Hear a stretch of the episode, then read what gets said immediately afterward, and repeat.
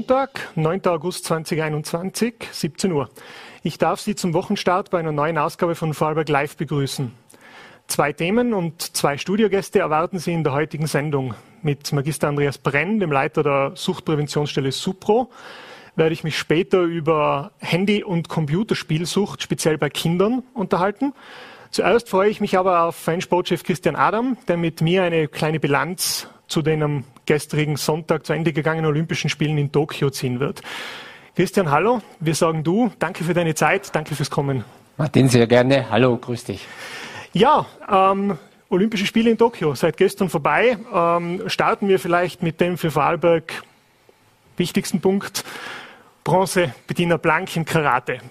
Was sagt der Verein Sportchef dazu? sehr, sehr mitgefreut. Das kann man sagen, weil es ja doch ähm, TV-Spiele für uns waren und wir das alles übers Fernsehen geliefert bekommen haben. Also wir haben uns irrsinnig mitgefreut, ganz speziell für die Bettina, die ja eine Zeit erlebt hat oder durchlebt hat vor der Olympischen Sommerspiele, die nicht so einfach für sie waren. Im Prinzip vom, vom ganz oben etwas hinuntergefallen und dann dies mit dieser Medaille, mit diesem Bronzemedaille eigentlich wieder ganz, ganz weit äh, in den Karatehimmel hinaufgehoben wurde. Ähm, man muss ja an dieser Stelle, glaube ich, auch sagen, es war so eine Chance, die man vielleicht als Sportler nur einmal im Leben kriegt, weil ja tatsächlich Karate dann bei den nächsten Olympischen Sommerspielen in Paris nicht mehr olympisch sein wird. Genau, und es sind ja ein, ein, paar Aspekte, die ganz, ganz besonders sind bei der Bettina Blank. Ich meine, sie hat die, die europäischen Spiele gewonnen, in Baku, galt praktisch als Fixstarterin.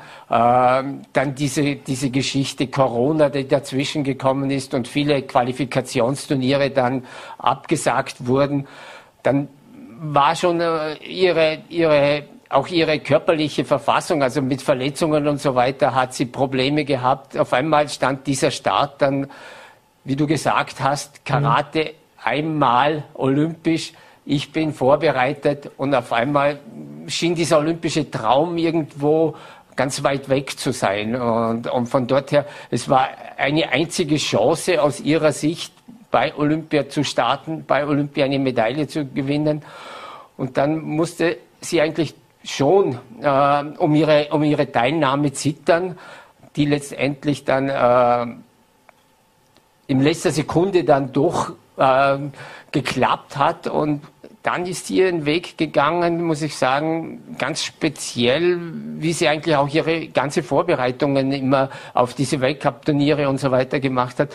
Also sie hat sich äh, mit ihrem Trainer ganz speziell vorbereitet auf dieses Turnier, auf diese Spiele, ist auch den Weg na, äh, nach Japan gegangen, äh, hat sich dort äh, ganz speziell in, in, äh, für dieses Turnier, äh, das ja für sie nicht, äh, das ja für sie auch ein wenig eine, ein wenig ungewöhnlich war, weil die, weil die Gewichtsklasse gehoben wurde, weil sie bis zu 55 Kilogramm Athletinnen startberechtigt waren und sie als Leichtgewicht eigentlich vom, vom, vom, vom vor allem vom Mentalen gefordert waren, würde ich jetzt mal sagen. Mhm. Also ganz, eine, ganz eine starke Leistung, ein, ein, olympischer Traum, der in Erfüllung gegangen ist für eine Vorarlbergerin. Ähm, da muss man jetzt vielleicht da zum Thema olympischen Traum bei den äh, Seglern vielleicht einhacken. Bei den 49ern hatten wir ja einen Vorarlberger dabei, den Benjamin Bildstein, mit seinem äh, Tiroler Partner, mit dem David Hussel, die ich möchte es jetzt nicht Flop nennen, das wäre der Leistung nicht angemessen. Sie waren immerhin im Medal Race, aber die doch unter den Erwartungen geblieben sind, wenn man das so sagen darf. Ja, vor allem wahrscheinlich, wenn man mit ihnen redet und wenn man die beiden kennt, dann sind sie unter ihren Erwartungen geblieben.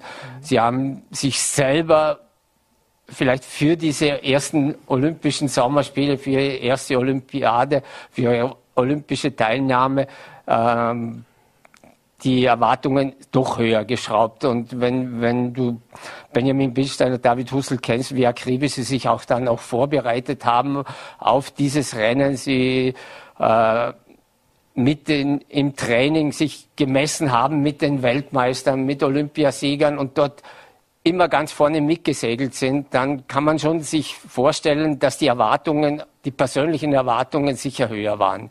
Mhm. Ähm, reden wir mal über die österreichischen Erfolge allgemein. Wir hatten ja gleich zu Beginn der Spiele ein, ein jetzt sensationelles Gold. Äh, Anna Kiesenhofer als, als Radfahrerin, die vollkommen unter dem Radar sämtlicher Experten und Journalisten geradelt ist sozusagen. Ich kann mich erinnern, in einer Pressekonferenz danach hat sie so extrem sympathisch dann gesagt, ja, ich, ich fahre einfach gern Rad. Und, und dass, dass, dass die aus dem Nirgendwo kam, war ja eine, tatsächlich eine weltweite olympische Sensation. Ja, Martin, ich weiß nicht, wie es dir gegangen ist, aber ich kann nur erzählen, äh, an diese, in dieser Olympianacht, für uns in Europa waren es ja oft Nächte, die wir Fernsehen geschaut haben du wachst auf, hm, siehst auf einmal das Radfahren der Damen und, und eine Österreicherin ganz weit vorne und, und kommst nicht mehr weg von diesen Bildern. Denkst du, was läuft da gerade ab? Ja, und genauso ist es wahrscheinlich auch vielen anderen gegangen, die die anderen nicht so gut gekannt haben, wie wir jetzt hier. Ähm, und, und sie hat natürlich mit dieser, mit dieser Medaille auch gezeigt, dass du nicht, äh, dass du zwar planen kannst, aber du musst nicht immer ganz vorne im Favoritenkreis sein. Also du kannst mhm. einfach ähm, für Überraschungen sorgen und das macht dann so Spiele wieder ganz sympathisch. Absolut. Also es war direkt ein, ein toller Einstieg für sehr erfolgreiche ähm, Spiele für die, für die österreichischen Olympioniken. Das muss man ja sagen, mit, mit insgesamt sieben Medaillen.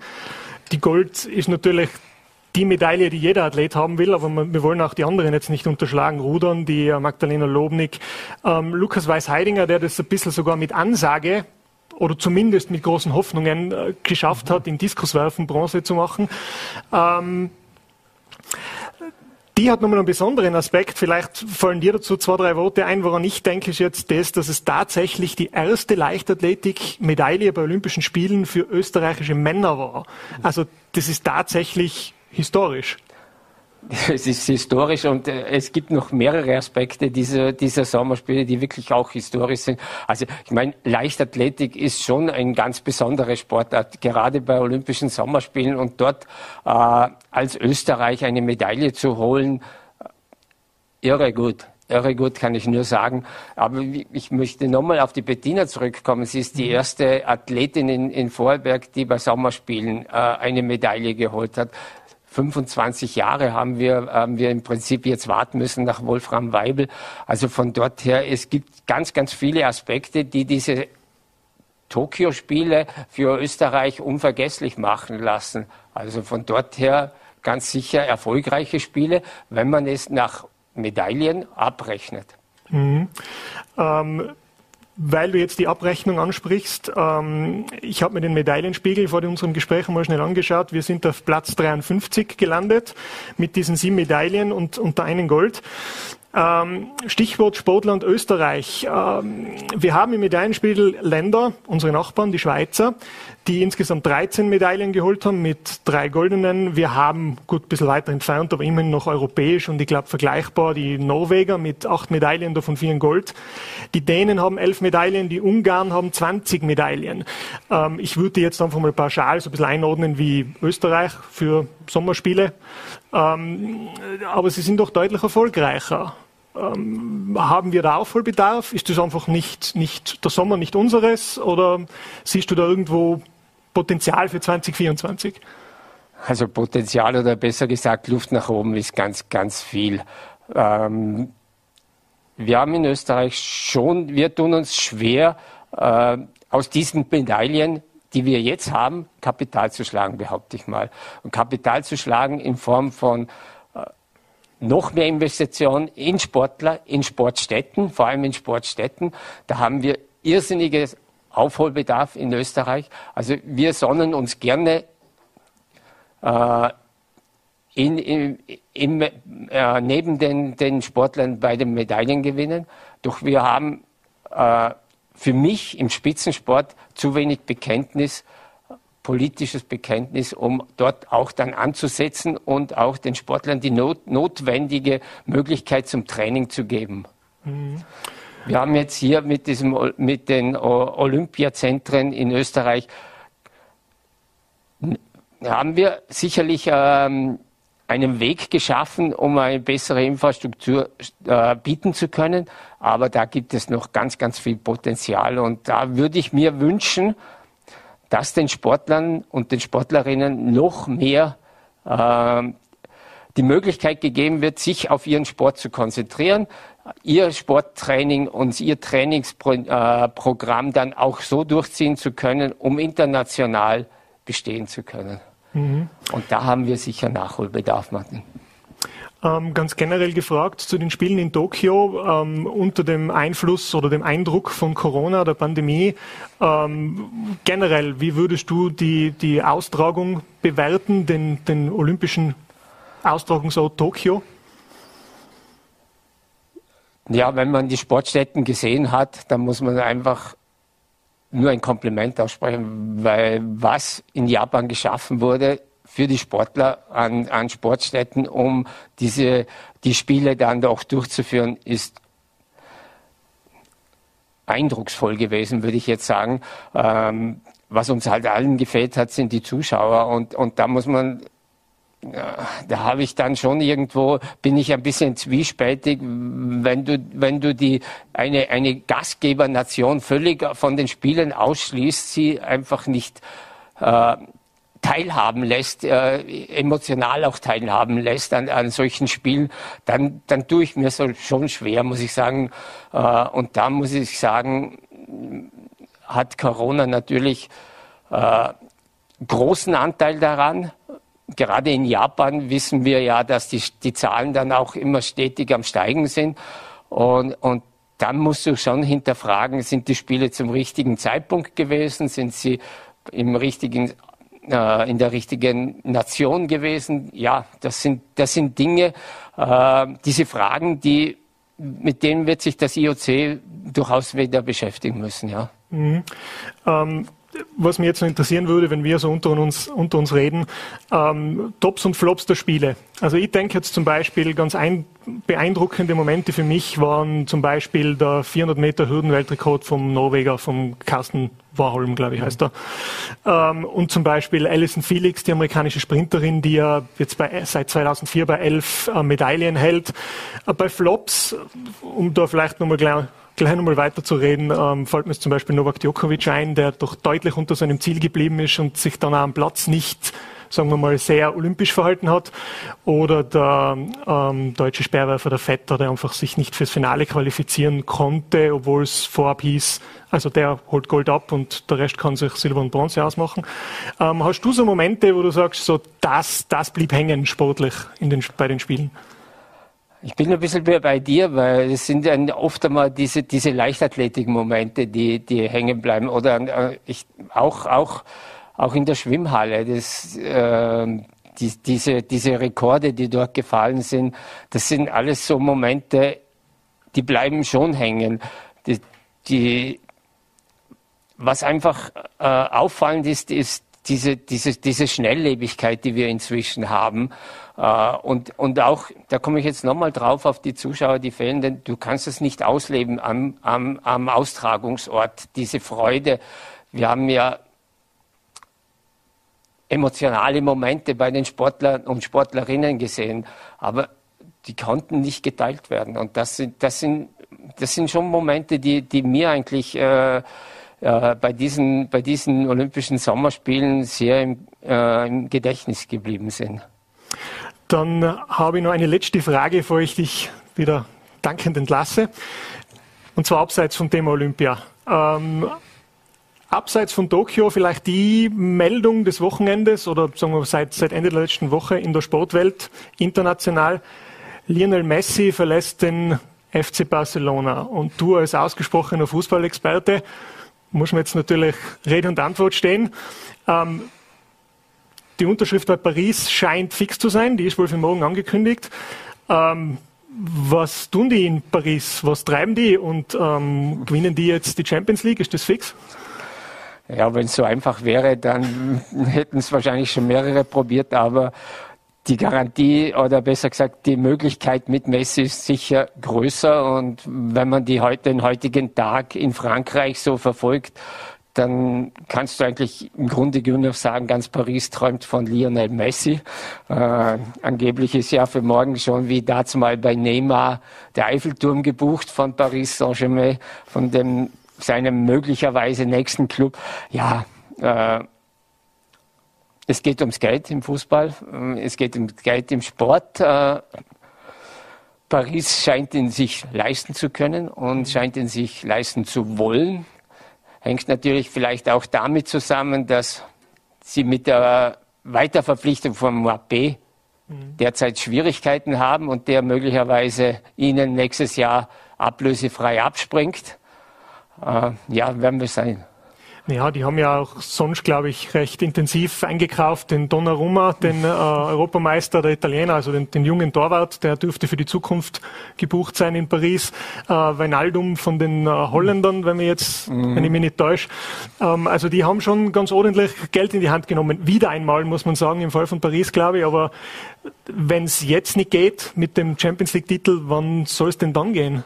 Wann dann? Ja, genau, das ist so die Frage. Gell? Und dann fragen wir uns dann wieder, haben Sie für die Super League eingekauft, die vielleicht noch bei gewissen Clubs im Hinterkopf hängt? Oder haben Sie für die französische Liga eingekauft? Nein, es ist unwahrscheinlich. Also was in Paris abgeht in, in, in dieser Hinsicht auf dem Transfermarkt alljährlich.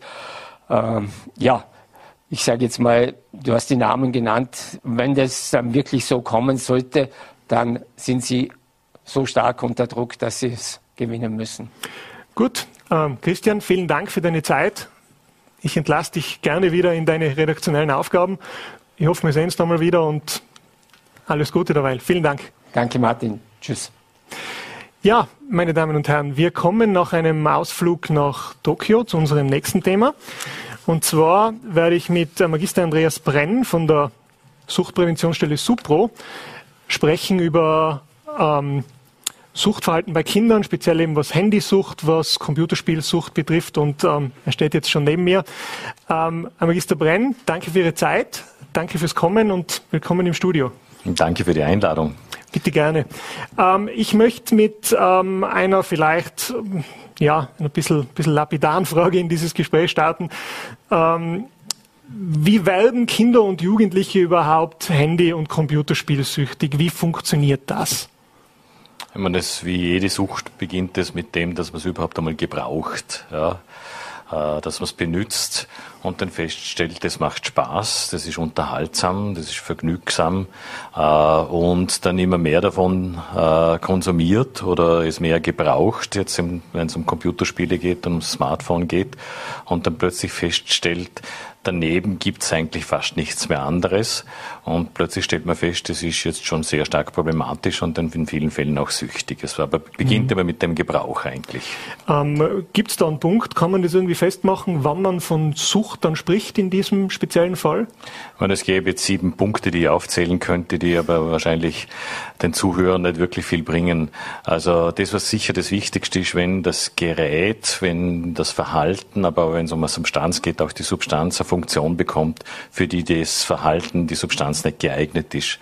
Also wenn ich Computer spiele, weil das das Einzige ist, was mir für meinen Selbstwert etwas gibt, mein Selbstvertrauen aufbaut, wenn die, äh, sage ich, die digitalen Netzwerke die einzige Form sind, mit denen ich Kontakte aufbauen kann, Kontakte erhalten kann, dann kann das das äh, Computerspiel und die digitalen Netzwerke natürlich auch nicht wirklich äh, ja, langfristig äh, machen und dann kriegt es eine Funktion. Das ist das Erste. Und das Zweite, wenn es ein Übermaß wird und eigentlich jetzt bei den Computerspielen, bei den digitalen Nutzungen einfach die medienfreien Aktivitäten immer weniger werden und eigentlich äh, kaum mehr vorhanden sind. Und schlussendlich natürlich, wenn es für mich persönlich äh, Folgen hat, sei es jetzt sozial, dass ich keine, keine wirklichen Freunde mehr habe im realen Leben, äh, wenn es für mich psychisch äh, Probleme gibt, wenn es für mich körperlich Probleme gibt, emotional Probleme gibt, Probleme, die ich eigentlich nicht möchte. Mhm. Ähm mir drängt sich jetzt die Frage auf, äh, sind da Kinder besonders gefährdet? Sind die in einer speziellen Situation im Vergleich, sage ich jetzt einmal, zu jungen Erwachsenen oder Erwachsenen? Ja, also das kindliche Gehirn, das jugendliche Gehirn ist extrem formbar. Mhm. Und das bedeutet auch, äh, dass äh, Suchtmittel, die auf das Gehirn einwirken, wie eventuell süchtig machendes Verhalten, natürlich das Gehirn schneller formen. Kinder, Jugendliche sind sicher mehr gefährdet als Erwachsene. Mhm.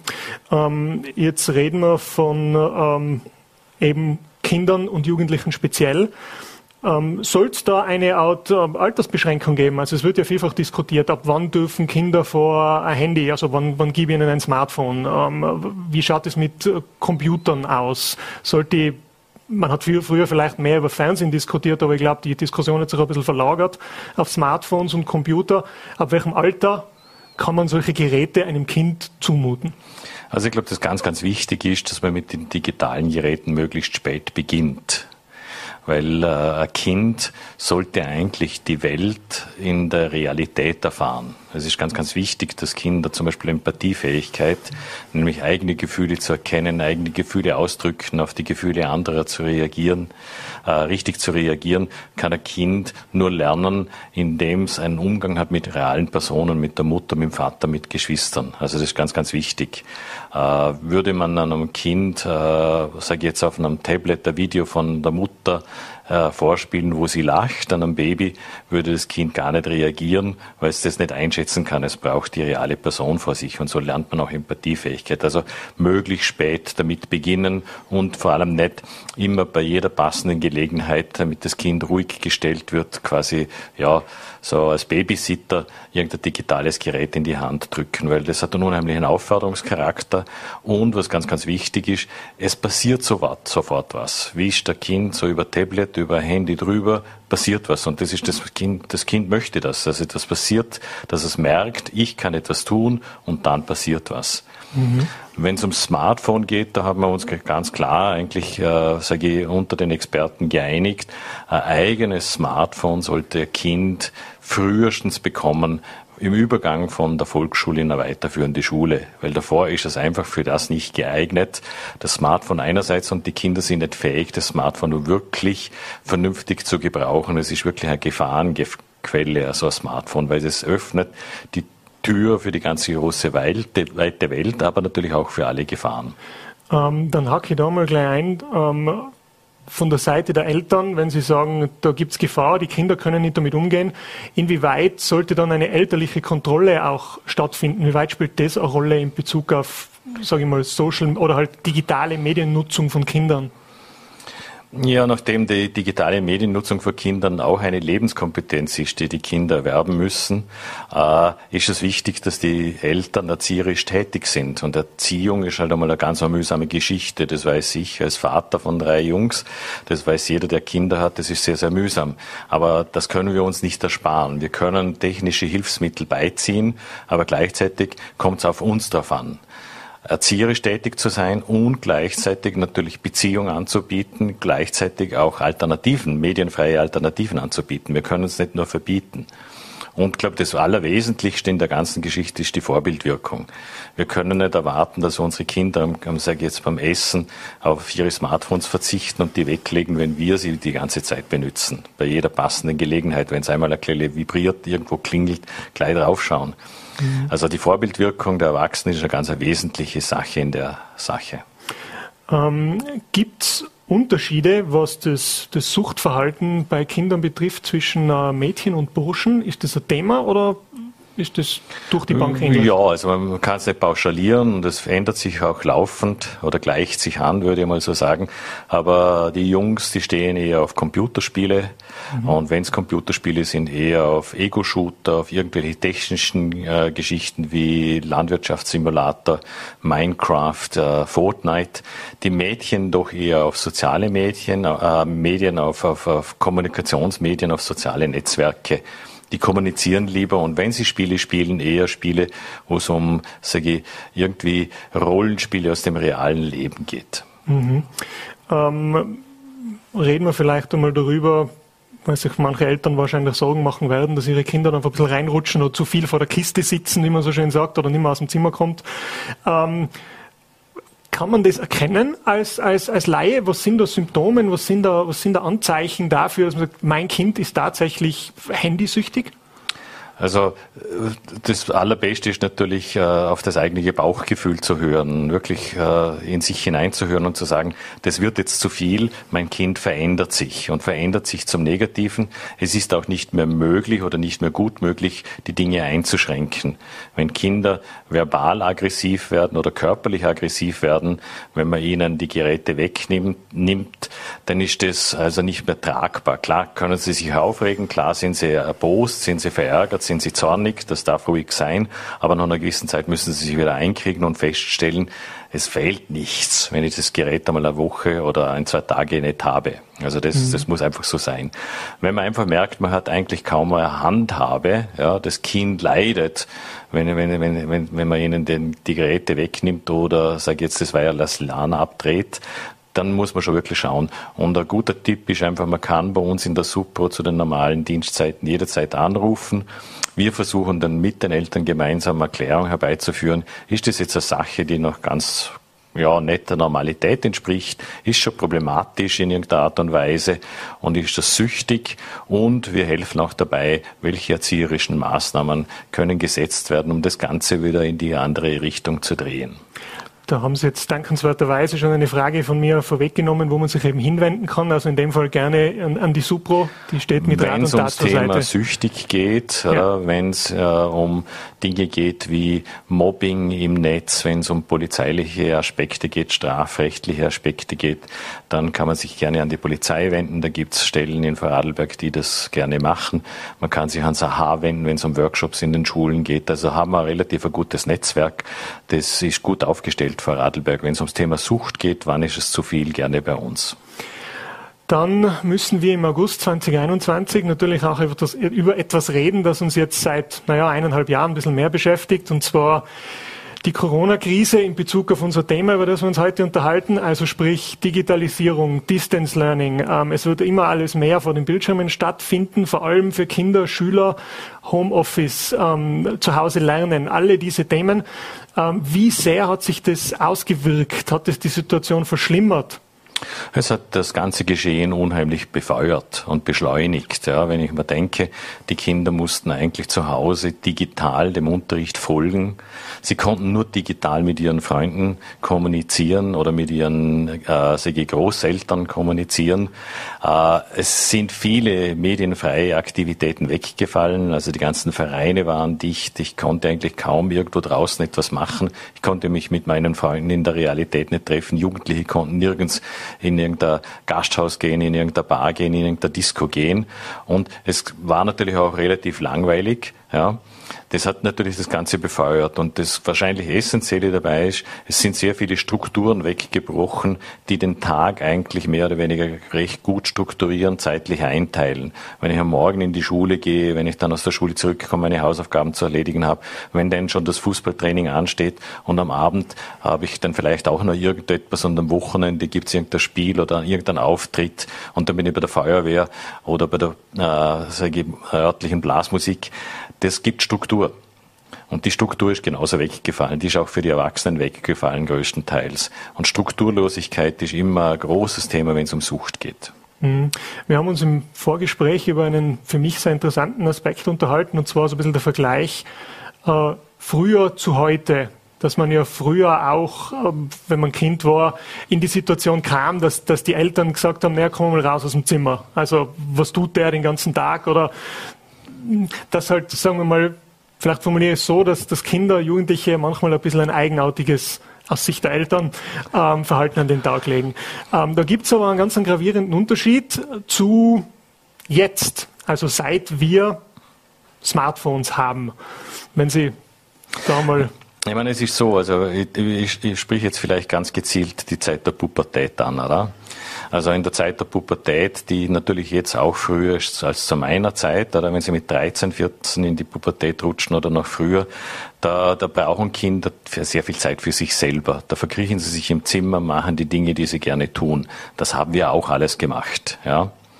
Äh, wir sind ins Zimmer gegangen, haben Musik gehört, am Anfang noch mit den Lautsprechern, irgendwann dann auch mit, mit einem Gerät, mit Kopfhörer, äh, mit unserem ersten Walkman. Wenn uns Fahrt wurde, dann sind wir vor dem Fernseher gesessen und haben Fernsehen geschaut, aber der Fernseher war natürlich im Fernsehzimmer, im Wohnzimmer.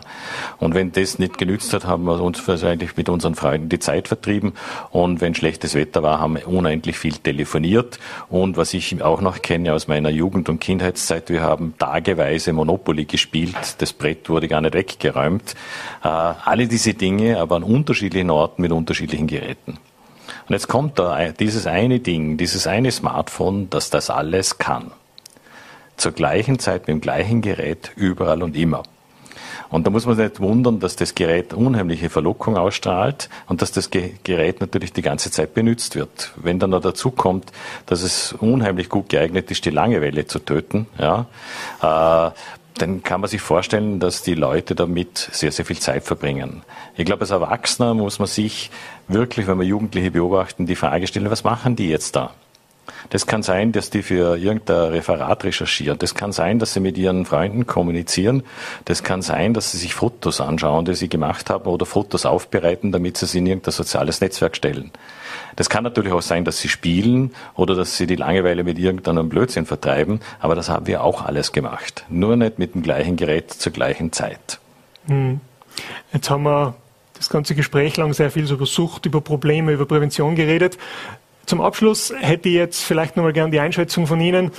Äh, diese ganze Digitalisierung, neue Medien, Smartphone, ähm, soziale Medien, auch jetzt die Verschärfung mit der Corona-Krise.